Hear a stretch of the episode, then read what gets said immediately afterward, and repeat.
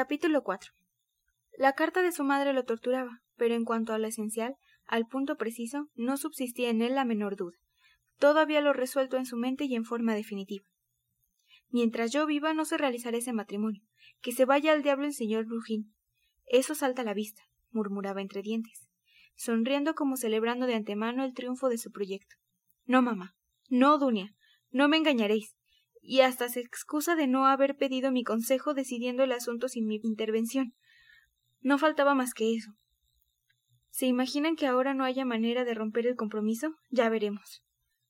Es un hombre tan activo, Pedro Petrovich, un hombre tan atareado, que no puede casarse sin prisa, por no decir a todo vapor. No, Dunia, no. Veo claro y sé todo lo que vas a decirme. Sé cuáles eran tus pensamientos la noche aquella en que ibas y venías por tu habitación, y lo que pediste tus plegarias a la Virgen de Kazán, cuya imagen vela en la habitación de nuestra madrecita. Es tan penosa la ascensión al Golgota Así, todo queda resuelto en forma definitiva. Abdosia Romanovna, hermana mía, consientes en casarte con un hombre de negocios, positivo y que posee un capital, ocupa dos empleos, comparte las convicciones de las generaciones modernas y parece bueno. Así lo describe mamá, y la misma Dunia lo hace notar. Ese parece es todo un poema. Y Dunia, ella se casaría por ese parece. Admirable, admirable. Siento curiosidad por saber cuál ha sido la idea de mamá al referirse en su carta a las generaciones modernas. ¿Habrá sido para describir el carácter del individuo o sus palabras tendrán un alcance mayor, para influir en mí en favor de ese señor Lujín? También sería curioso poner en claro esta circunstancia, hasta qué punto habrán sido francas una con respecto a la otra aquel día y aquella noche, y todo el tiempo que transcurrió después, todas las palabras que han dicho habrán sido verdaderamente pronunciadas, o bien cada una ha comprendido lo que pasaba en el corazón y en el espíritu de la otra, de suerte que las palabras han sido superfluas. Es posible que así haya ocurrido en buena parte. Se adivina a través de esta carta. El hombre ha parecido un poco frío a mamá, y la pobre en su candidez ha exteriorizado su impresión a Dunia. Esta, como es natural, se ha molestado contestando de mal humor. Lo creo. ¿Quién no se enfadaría cuando la cosa marcha por sí sola y las preguntas están de más? Cuando está decidido y huelgan los comentarios. ¿Y por qué me escribe ama a Dunia, hijo mío? Pues ella te ama más que a sí misma. ¿No serán los remordimientos de conciencia que la atormentan en secreto por haber consentido en sacrificar a su hija por su hijo?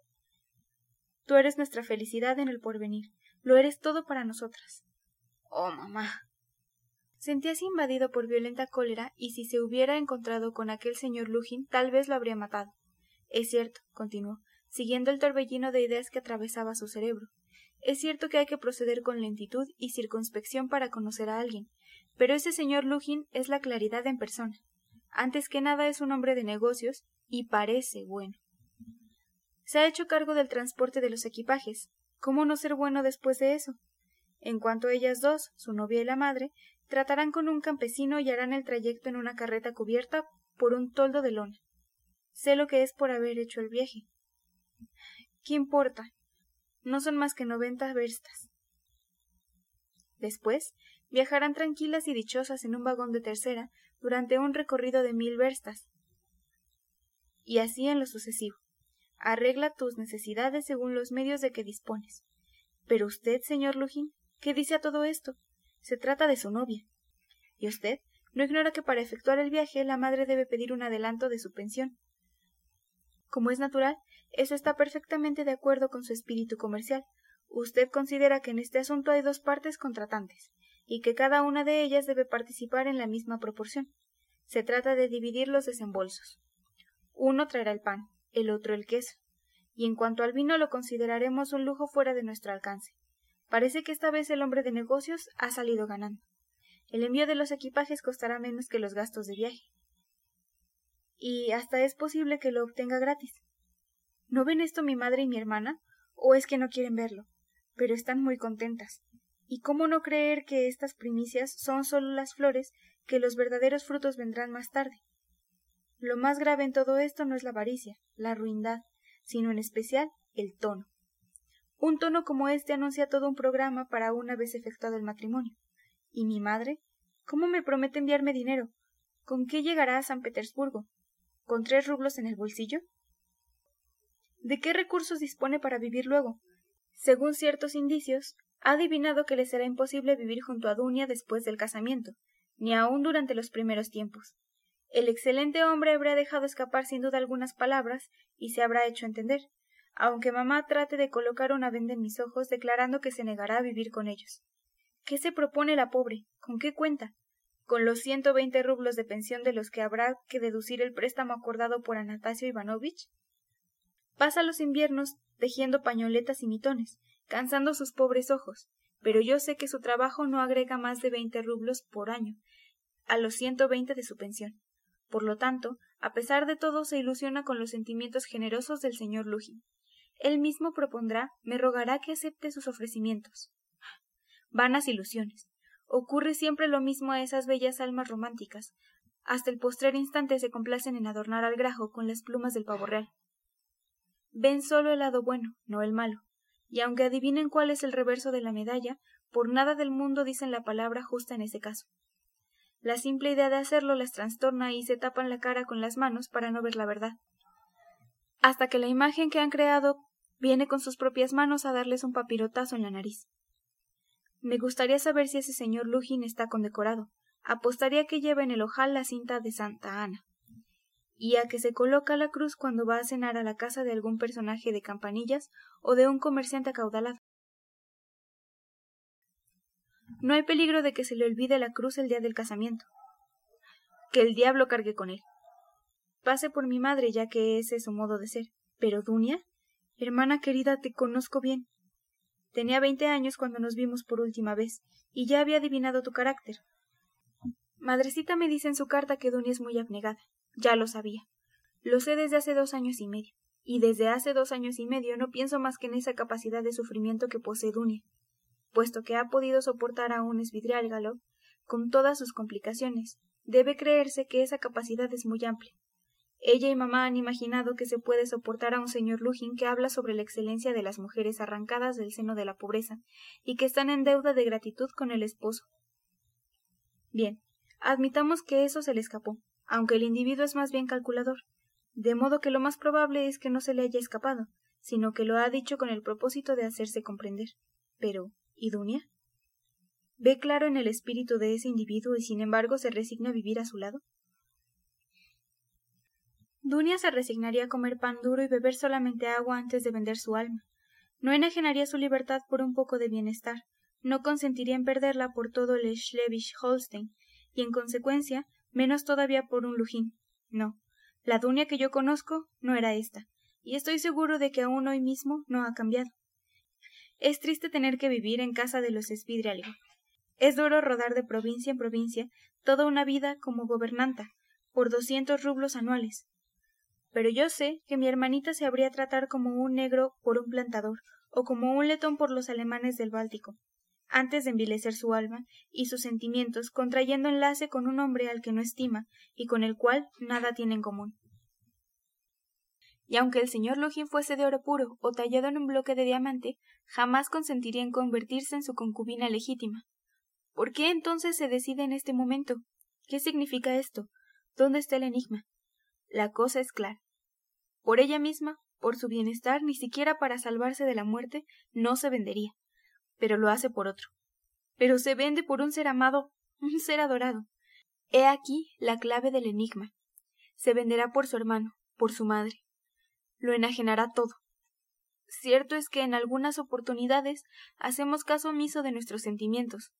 Pondríamos en venta nuestra libertad, nuestro reposo, nuestra conciencia misma, todo perezcamos con tal que los seres que nos son queridos sean felices. Lo que es más, forjamos nuestra propia causística, pedimos prestada su moral a los jesuitas, y por un tiempo permanecemos tranquilos y persuadidos de que así debe ser, y de que como el fin es bueno, los medios están justificados. Así somos, y la cosa está clara como el día. Se ve bien que Rodion Romanovich Raskolnikov y nadie más que él ha sido el causante involuntario de todo, y que figura en el primer plano cómo y por qué. Es necesario asegurar su felicidad y su independencia, mantenerlo en la universidad, procurarle un puesto de habilitado en una oficina. Después se hará rico. Después, ¿por qué no? Gustará de los placeres del renombre, la gloria tal vez. cuando su existencia ya decline. ¿Y la madre? No se trata en este caso más que de su rodia, el hijo mimado, el primogénito. ¿Cómo no sacrificarle una hija a ese primogénito, aunque sea como Dunia? Oh corazones queridos e injustos. Hasta el destino de Sonia les parecería llevadero. Sonia, Sonia Marmelado, la eterna Sonia que existirá mientras el mundo sea mundo. ¿Habéis calculado bien la extensión de vuestro sacrificio? ¿Lo habéis hecho? ¿Habéis medido vuestras fuerzas, consultado vuestros intereses? ¿Es razonable esto? ¿Sabes, Dunia, que la suerte de Sonia no es mucho peor que la que significaría para ti convivir con ese señor Lugin? No se trata de amor, escribe mamá. Bien, puesto que no puede existir amor ni estima, y que desde ya solo existe por lo contrario repulsión, desprecio, sentimiento de disgusto. ¿No equivale esto al destino de la joven arrojada a la prostitución y obligada a observar los preceptos de la higiene? ¿Veis alguna diferencia? ¿No comprendéis que la limpieza proporcionada por un lujín equivale exactamente a la de Sonia?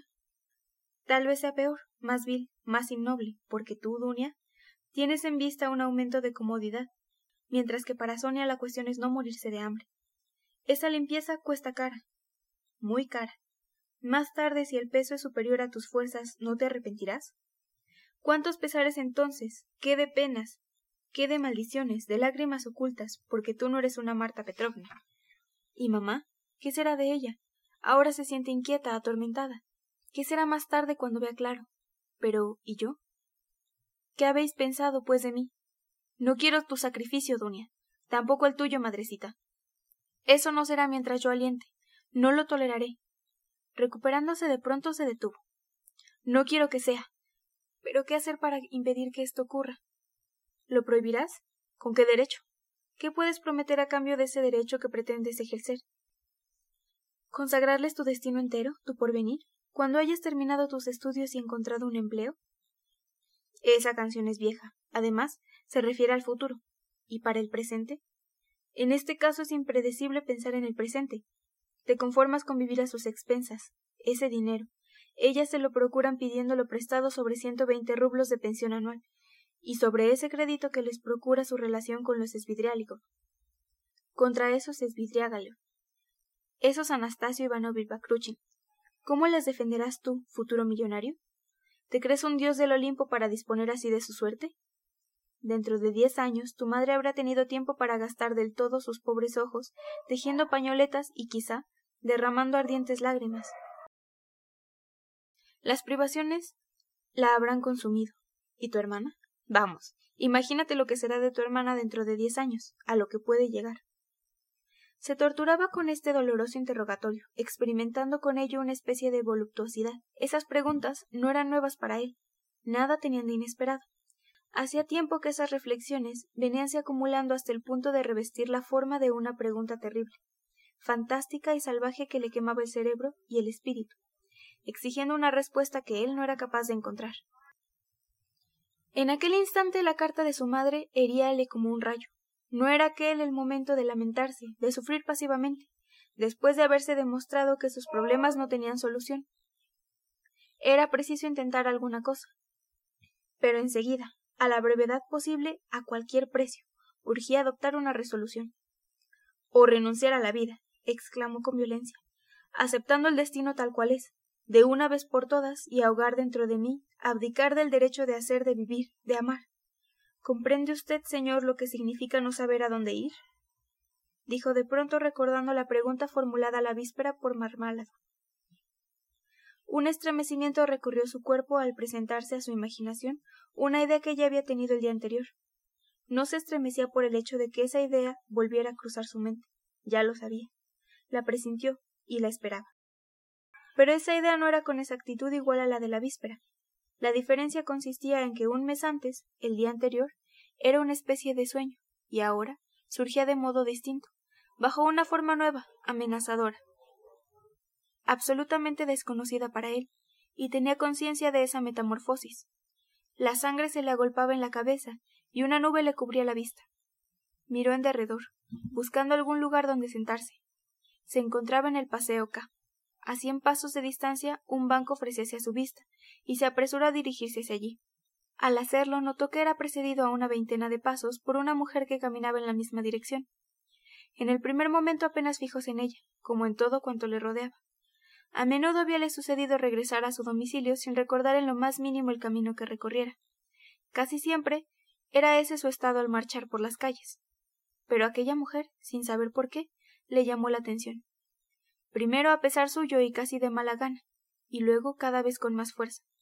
De pronto le asaltó el deseo de saber qué era lo que tenía de extraño esa mujer. Debía ser joven. Iba con la cabeza descubierta, no llevaba guantes ni sombrilla, y al andar movía los brazos desacompasadamente. Su ligero vestido de seda parecía puesto de modo extravagante, apenas abotonado, y presentaba una desgarradura detrás debajo del talle. Un jirón de la tela colgaba bailoteando.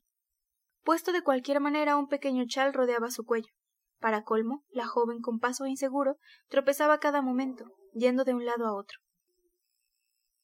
La desconocida acabó por despertar viva curiosidad en Raskolnikov, que llegaba junto a ella en el momento en que aproximábase el banco, y dejábase caer en él, reclinando la cabeza en el respaldo y cerrando los ojos, sin duda rendida de fatiga. Un examen superficial le hizo comprender que estaba ebria. El espectáculo era tan monstruosamente extraño que se preguntó si no era un producto de su fantasía. Vio ante sí una joven, casi una niña, de dieciséis años a lo sumo, tal vez quince, menuda, con el rostro encuadrado por rubia cabellera, bella, pero con la tez algo enrojecida y ligeramente inflamada. Parecía no darse cuenta de nada. Había cruzado las piernas exhibiéndolas más de lo permitido por las buenas costumbres, y según todos los indicios apenas tenía noción de que se encontraba en la calle. Raskolnikov no se sentó. No quería irse, permanecía delante de ella sin saber qué decisión adoptar. Ese paseo no es muy concurrido, y a esa hora aproximadamente la una de la tarde no pasaba nadie. Sin embargo, a unos quince pasos de distancia, un caballero habíase detenido en una de las alamedas que bordeaba el paseo, y al parecer pretendía acercarse a la joven con intenciones non santas. También a él era posible que le llamara la atención. Era indudable que la presencia de Raskolnikov lo molestaba. Mirábalo con fastidio y enojo, aunque trataba de pasar inadvertido y esperaba con impaciencia el momento en que aquel harapiento se retirara para dejarle el campo libre. Era un hombre de unos treinta años, alto y robusto, de cara sonrosada, adornada con un bigotillo rubio. Vestía con rebuscada elegancia. Una violenta cólera apoderóse de Raskolnikov. Sintió deseos de insultar a aquel grueso caballero, y abandonando por un instante a la joven, se encaró con él. Oiga, Svidriágalo, ¿qué busca por aquí? Gritó mientras cerraba convulsivamente los puños, mostrando los dientes en una mueca que quería hacer una sonrisa y con los labios cubiertos de espuma. ¿Qué significa esto? preguntó en tono severo el interpelado, frunciendo el ceño y adoptando un aire de altanero asombro. Significa que ahora mismo se va a retirar de aquí. ¿Cómo te atreves, canalla? Y blandió su bastón. Raskolnikov lanzóse sobre el individuo, sin detenerse a considerar que tal adversario muy bien podía equivaler a dos hombres como él. En ese instante alguien le sujetó vigorosamente por detrás.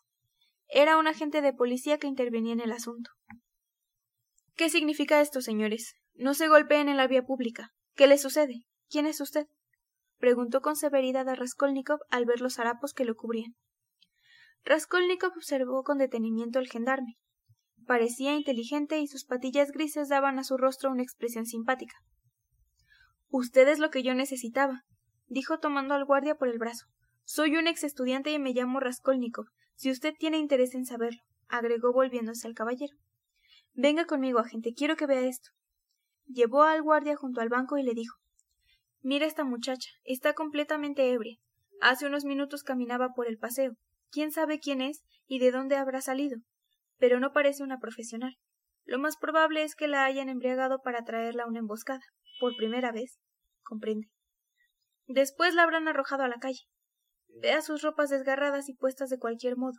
Es evidente que no se ha vestido por sí misma, que la han vestido, y que fueron manos inexpertas, manos masculinas sin duda las que la vistieron.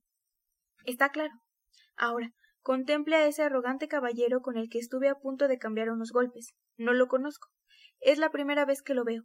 También, él la vio cuando venía hacia aquí vio que estaba borracha, que no tenía conciencia de sus actos, y en estos momentos siente grandes deseos de aproximarse a ella, de tomarla en ese estado para llevársela seguramente a alguna parte. Es así como le digo. Le afirmo que no me equivoco. He observado cómo las echaba y las seguía. Le impedí hacerlo y ahora espera que yo me vaya. Vea usted, se ha alejado un poco y está liando un cigarrillo para disimular. ¿Cómo arrancar de sus garras a esta pobre joven? ¿Cómo conducirla a su casa? El agente que de inmediato diose cuenta de la situación reflexionó un instante. Las intenciones del caballero eran visibles, quedaba la cuestión de la muchacha. Se inclinó para examinarla de cerca y una expresión de sincera piedad asomó a su rostro. Ah, qué desgracia, dijo moviendo la cabeza. Si no es más que una niña todavía, seguramente han abusado de ella. Oiga, jovencita, la interpeló en tono más alto. ¿Dónde vive usted?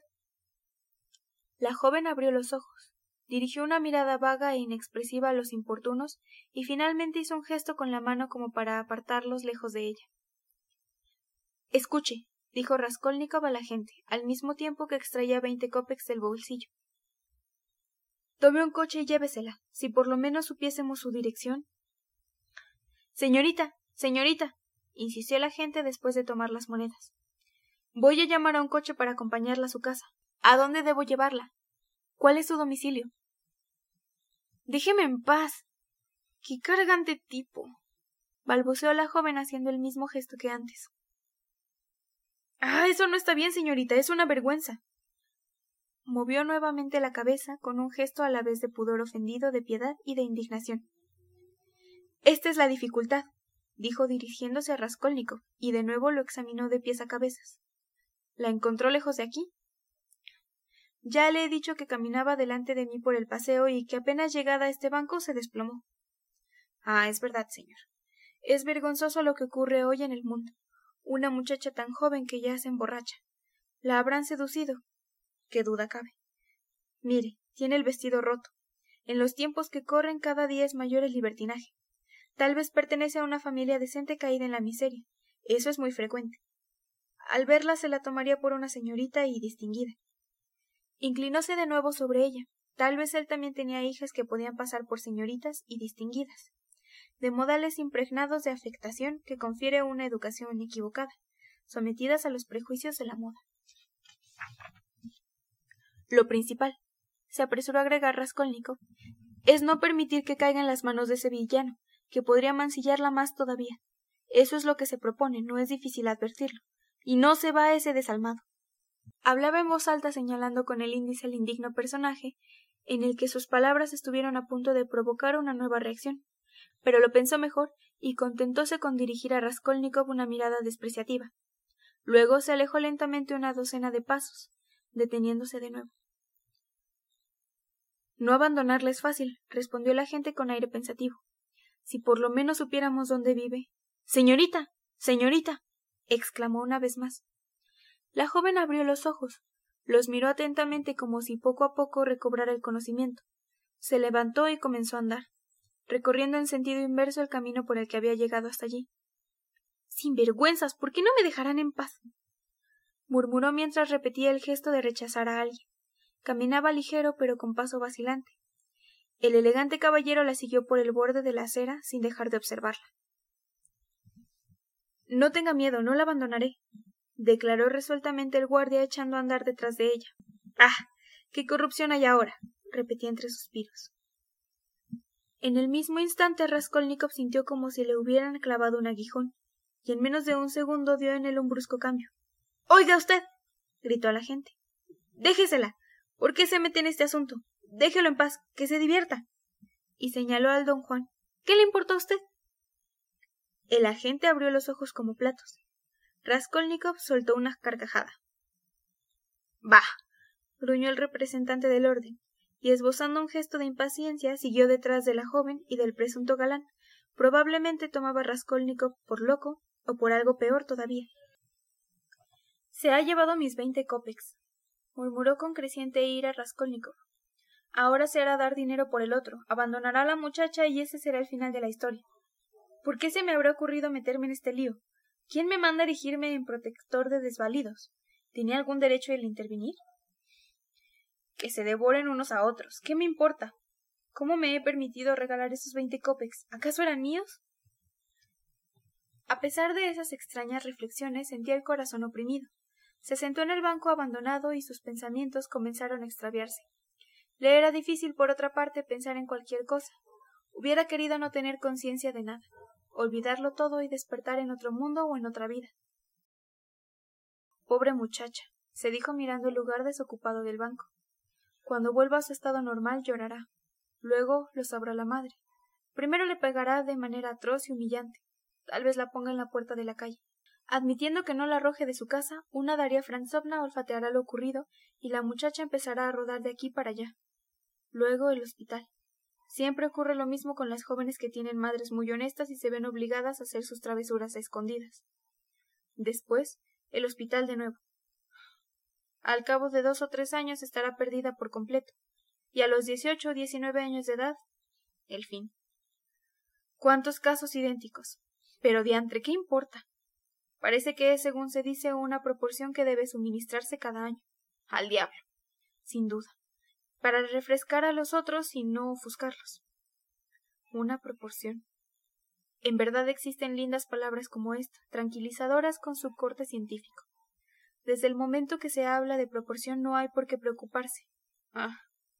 Si fuera otra palabra, entonces sería un poco menos tranquilizadora. Y si Dunia, de una forma u otra, tuviera que ser incluida en esa proporción, en la de este año o la del próximo. Pero, ¿a dónde iba yo? pensó de pronto. Es extraño, salí de la casa por algún motivo. Después de leer la carta tuve el propósito de ir a la isla de San Basilio, a la casa de Razuming. Pero, ¿para qué? ¿Y cómo se me ha ocurrido la idea de ir allí? Es singular. Se extrañaba de su intención. Razuming era uno de sus excondiscípulos de la universidad. En la época en que seguía los cursos, Raskolnikov no intimó con ninguno de sus camaradas. No iba a verlos y tampoco le gustaba recibir sus visitas. No es de extrañar que al poco tiempo todo el mundo le volviera la espalda. Jamás intervino en las reuniones, controversias, diversiones o lo que fuera. Severo para consigo mismo estudiaba con ahínco, y por ello habíase conquistado la inquina de sus compañeros. Era muy pobre y su orgullo lo alejaba de los demás, haciéndolo poco comunicativo. Algunos de sus condiscípulos lo acusaron de ser mirados por él con desdén, como si fueran niños, y los aventajara en inteligencia, en saber y en capacidad, considerándoles seres inferiores a él. Sin embargo, cualquiera que fuese la razón había trabado amistad con Razónik. O, para decirlo mejor, mostrábase con él más franco y comunicativo que con los otros. A decir verdad, hubiera sido difícil comportarse de otro modo. Razumik era un joven que rebosaba alegría y expansivo y bueno hasta la candidez, noble y digno. Todos sus compañeros lo apreciaban, y aun cuando a veces pareciera un tanto simple, estaba lejos de ser tonto. Llamaba la atención por su elevada talla, su excesiva delgadez, sus cabellos renegridos y su rostro mal rasurado. Era bulanguero en ocasiones, y su vigor llegó a ser proverbial. Una noche que había salido a divertirse con un grupo de estudiantes, derribó de un solo golpe a un agente de policía de más de seis pies de alto. Podría ingerir extraordinaria cantidad de bebida, pero cuando se lo proponía era abstemio en absoluto. En algunas oportunidades llegaba a hacer cosas que no eran correctas, pero también sabía evitarlas. No se dejaba batir por las contrariedades y la mala suerte parecía no hacer mella en él. Hubiera podido vivir en los tejados, resistir todos los padecimientos del hambre y todos los horrores del frío. Extremadamente pobre, proveía su existencia procurándose algunos recursos mediante toda clase de pequeños trabajos. Conocía todos los expedientes a que se puede recurrir para ganarse la vida, bien entendido mediante el trabajo. Una vez pasó todo un invierno sin fuego para calentarse, asegurando que eso le era agradable porque dormía mejor cuando tenía frío. En aquel entonces también vióse obligado a abandonar la universidad. Creía que por poco tiempo y trataba con todas sus fuerzas de poner remedio a las circunstancias para poder continuar sus estudios. Hacía más de cuatro meses que Raskolnikov no iba a su casa, y Razumnik ignoraba la dirección de su compañero. Dos meses antes encontráronse por casualidad en la calle, pero Raskolnikov volvió la cabeza, pasando a la otra acera para no detenerse a conversar con él. Razumik lo vio, pero ante esa actitud pasó de largo para no incomodar a su amigo.